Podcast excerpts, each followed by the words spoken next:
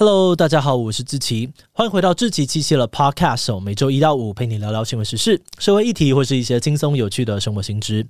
那今天的这一集呢，我们要来聊聊的主题是伊斯兰教令。你能够想象有人因为写一本书，竟然就被追杀三十年吗？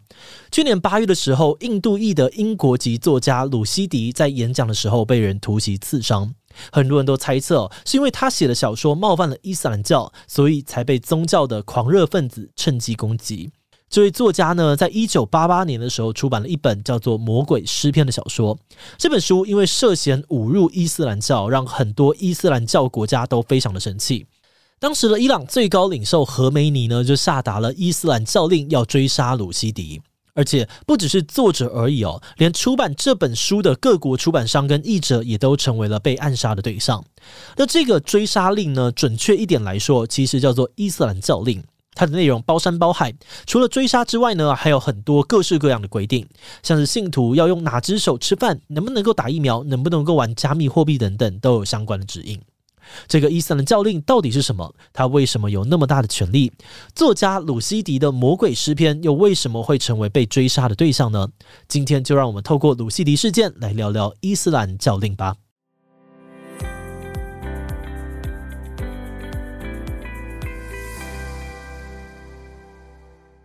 鲁西迪是目前公认英语世界最重要的作家之一。他一九四七年出生在印度的孟买，后来移居英国，得过很多重要的文学奖项，还因为文学的贡献呢，被英国册封为爵士。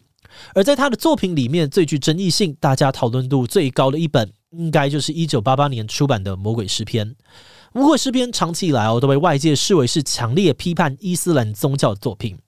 有人就分析说，这本小说里面主角演员加百列跟商人摩罕德，其实是分别影射伊斯兰经典《古兰经》里面负责传达神谕的天使加百列，以及伊斯兰教的先知穆罕默德。在书里面呢，鲁西迪把穆罕默德的名字改成了摩罕德，而摩罕德这个词其实是中世纪欧洲基督宗教剧本用来讽刺穆罕默德的称呼，是有贬低意味在里面的。另外，书里面还提到，这位摩罕德所收到的教义是从魔鬼那边来的，并不是像《古兰经》说的那样子哦，是天使传来的。再来，故事里面呢，还有一段情节哦，说摩罕德利用宗教统治某个地区之后，疯狂的颁布各种很奇怪的教令，像是放屁时脸要转向逆风处，不能够吃明沙，女生呢要走在男人的身后三步，人类不可能太空漫步等等。而这些剧情片段呢，都引起了穆斯林社群的强烈不满，在印度啊，还有伊朗的等地都发生过抗议的暴动。当时英国的出版社门口甚至还被放了炸弹，员工呢要穿防弹背心才敢去上班。而随着风波越演越烈哦，鲁西迪后来也公开道歉，说自己不是故意要冒犯穆斯林的群众。他表示哦，自己就曾经是一个穆斯林，而这本书的主题呢，其实是在谈这个自己作为移民者的认同，还有对于生命啊、人性善恶的思考，并没有要侮辱伊斯兰教的意思。不过很可惜的是，对于伊朗的穆斯林来说，鲁西迪的道歉并不足够。一九八九年的二月，伊朗的宗教领袖何梅尼下达了一个伊斯兰教令，悬赏三百万美元追杀鲁西迪。同时，他也呼吁信徒哦，杀死所有参与这本书出版的人，一度造成全球恐慌。在短短的几年之内哦，意大利、日本、土耳其的译者都遭到了刺客的追杀。其中，日本的译者五十岚一甚至在自己任职的大学校园当中遇害。另外，挪威版《魔鬼诗篇》的出版商也在奥斯陆遭到了枪击受伤。而作者鲁西迪本人呢，也只好四处的逃亡哦，每天在被刺杀的恐惧下生活。而直到过了漫长的十年之后，一九九八年，伊朗政府才对外发表声明，表示他们不再支持想暗杀鲁西迪的人。啊，不过要注意的是，伊朗政府说的只是不再支持，而不是反对，也不会去阻碍相关的暗杀行动。那虽然暗杀的危机还没有彻底的解除哦，不过伊朗政府的声明还是让情况稍微的好转了一点点。在这个声明发出几年之后呢，鲁西迪在二零零一年移居美国的纽约，而最近几年他也逐渐的恢复公开的生活。但大家没有想到的是，在二零二二年，也就是鲁西迪追杀令颁布超过三十年之后，暗杀行动竟然还是找上了门来。二零二二年的八月十二日早上，鲁西迪原定在纽约公开演讲，不过就在主持人刚刚介绍完，演讲都还没有开始，一名男子就冲上台，用刀子猛刺鲁西迪。虽然现场目击的民众立刻制服了行凶男子，但已经高龄七十五岁的鲁西迪却还是受到了重伤，造成了眼睛啊、肝脏还有手部的神经受损。事后呢，警方调查发现哦，嫌犯是一名二十四岁的美国人，叫做马塔。他在被逮捕之后坦言，自己是因为读过《魔鬼诗篇》两页，认为鲁西迪是攻击伊斯兰教的人，才会起身行动。而根据他的社群账号啊，还有网络发言，马塔非常尊敬下达追杀令的伊朗宗教领袖何梅尼。不过，根据目前的证据判断啊，他应该是单独行动，而非组织犯罪。但话说回来哦，由伊斯兰教令引发的暴力案件，并不是只有这一桩。一九九四年，得过诺贝尔文学奖的埃及小说家纳吉布·马哈福兹，也被一个伊斯兰团体的领袖发布教令，指控他写的小说亵渎了伊斯兰教。马哈福兹在遭遇刺之后呢，虽然幸运的捡回一命哦，但他的右手呢却永久性的损伤。当时行凶人表示，他连小说的内容都没有看过，纯粹呢是因为教令告诉他要杀掉这个恶人，所以他就跑来犯案了。而另外，像是在沙乌地阿拉伯这种以伊斯兰律法作为司法系统的国家，神职人员呢也常常对民众发出教令，呼吁要审判含有异端思想的社群贴文或者是出版品。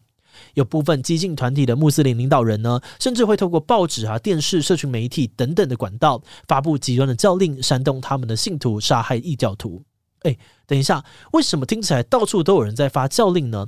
这个伊斯兰的教令难道是人人都可以发的吗？听起来这么极端的行为，其他穆斯林都不会提出质疑吗？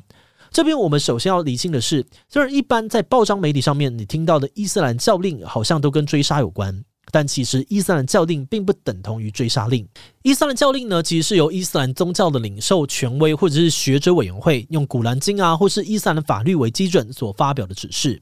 那在于世俗化的国家当中呢，伊斯兰教令并不具有强制性，顶多就是给穆斯林当做日常生活的参考。但是在奉行伊斯兰法的国家，像是埃及啊、沙乌地阿拉伯、伊朗、印尼等等，伊斯兰教令就是伊斯兰律法外的法律补充，等同于正式的法律。如果用我们比较熟悉的比喻呢，可能就有点像是宪法跟大法官释宪这样子的关系。好的，那接下来的问题就是，为什么穆斯林会需要这些教令呢？颁布教令的主要目的是为了要提供穆斯林在生活跟信仰上面的指引。因为一个虔诚的穆斯林信徒跟社会，他们的价值观呢是建立在信仰上面的，你的一举一动都应该要符合教义。但是伊斯兰教义本身当然不可能针对所有的事情都立下很具体的规定。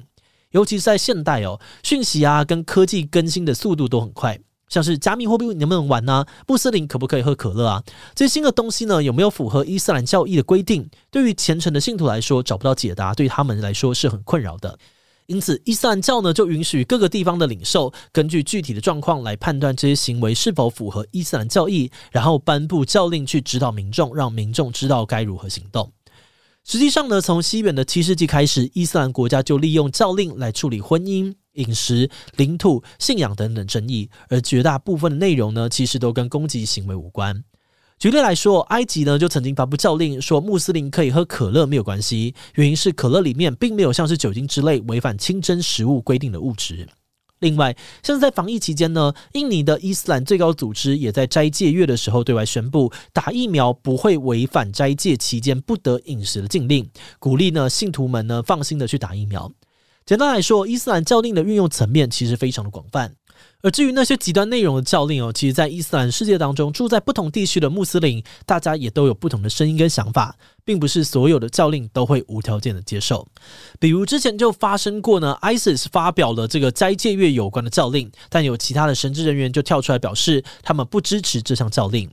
甚至还有些穆斯林组织呢，干脆宣布 ISIS 呢就是恐怖组织，并不是穆斯林的一份子，请信徒不要听信他们的言论。而另外还有一个案例是呢，宾拉登曾经发布过教令，宣布对美国发起圣战，让穆斯林可以在世界各地不问理由的杀害美国人跟犹太人。但就在这项教令发布之后呢，另一位在穆斯林世界里面德高望重领袖穆罕默德·卡德利呢，就发表了一篇将近六百页的教令去反驳宾拉登，里面强力的论证说，伊斯兰教是反对恐怖主义的，任何自杀式的攻击都绝对违反伊斯兰教义。此外呢，在二零一七年，穆斯林世界联盟也留意到滥发教令的问题，严厉的批判随意发出教令的宗教学者跟领袖。所以总结来说呢，穆斯林世界并不是铁板一块，大家各种呢对于教令的辩论啊，或者是反思，其实也都持续的在进行当中。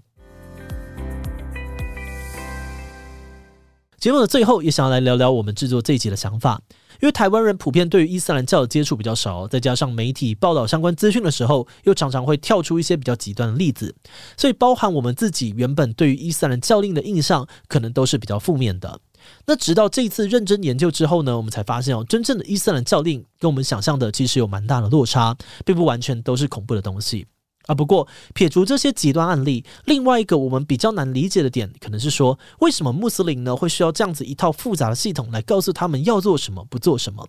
像是我们台湾社会好像就没有这种限制，大家还是活得好好的啊。我们觉得这之间主要的差异呢，应该还是彼此文化跟价值观的不同。像我们这类所谓的世俗社会呢，并没有一个明确的道德标准，除了违法的行为之外呢，大家在做其他事情的时候，符不符合道德标准，其实没有一定。所以大家必须要透过彼此的互动，去慢慢的建立默契跟共识。就像可不可以约炮这件事情，不同的人应该都会给出不同的答案。但是伊斯兰社会的道德标准是很明确的建立在伊斯兰教义之上的，因为标准非常明确哦，所以遇到事情的时候，更需要有一套系统去判断对错，然后明文的发布出来，让信徒可以安心的照着这个标准生活。